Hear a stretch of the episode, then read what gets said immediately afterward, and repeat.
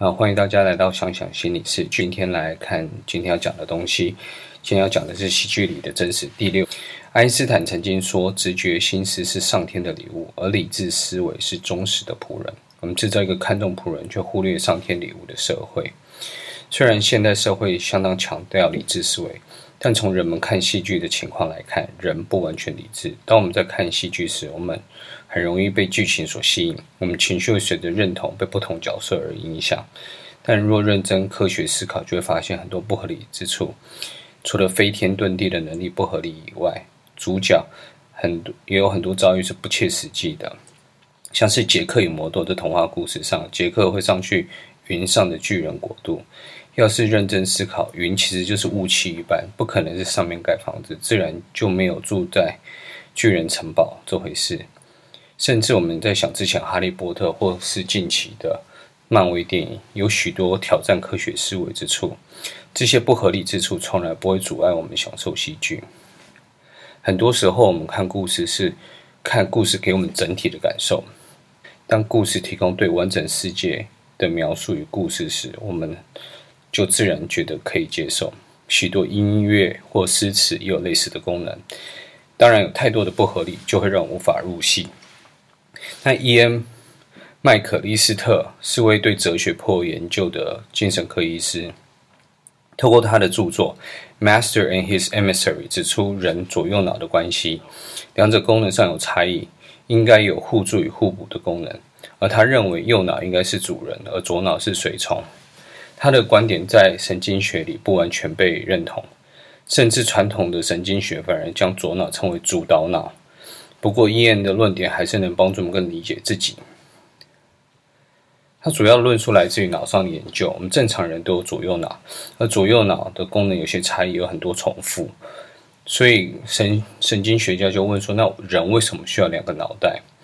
那人的左右脑中间有个胼胝体。那伊恩认为，胼胝体除了连接两边的大脑，另一个功能是抑制左右脑对彼此的影响。他认为左脑比较是针对已知事物。对具体的事物，还有更精细的观察，也能操作工具；而右脑比较是针对整体的概况或持续的事物或未知的事物比较敏感。他强调左右脑都很重要，两者可以互补。他认为，从十五、十六世纪开始，人们过度强调逻辑或理论，这正是左脑的强项。反观右脑的表现比较安静，不容易口语说出，但对于关系或是改变较为敏感。在脑伤研究常看到脑部损伤跟功能上的改变是有一些关联的，像是左脑损伤可能会影响书写或是数学能力，而右脑损伤可能会有本本体感觉失常，或是忽略自己功能丧失。右脑损伤会忽略对完整感的评估，会有一些右脑受伤的人，他左边瘫的话，他会看到自己的左手，他有时候会认不出那是他的左手。好，他指的是那个本体感的评估会出问题。我认为医院所表达的是现代强调科学的方式，其实是唯物论，让很多事物不能量化去看。父母亲对孩子的关爱就很难量化。正常父母亲会尽自己能力去牺牲自己，或者是当有人冒险去救其他人，这些英雄往往不能给出量化的理由，而是单纯认为每个人都有责任去帮助别人。人与人之间的良善很难用唯物主义看待。实际上，在感情关系中，太过强调合理，反而会破坏关系。他认为，我们看事情应该用整体去看。其实，这也是现代社会很需要的。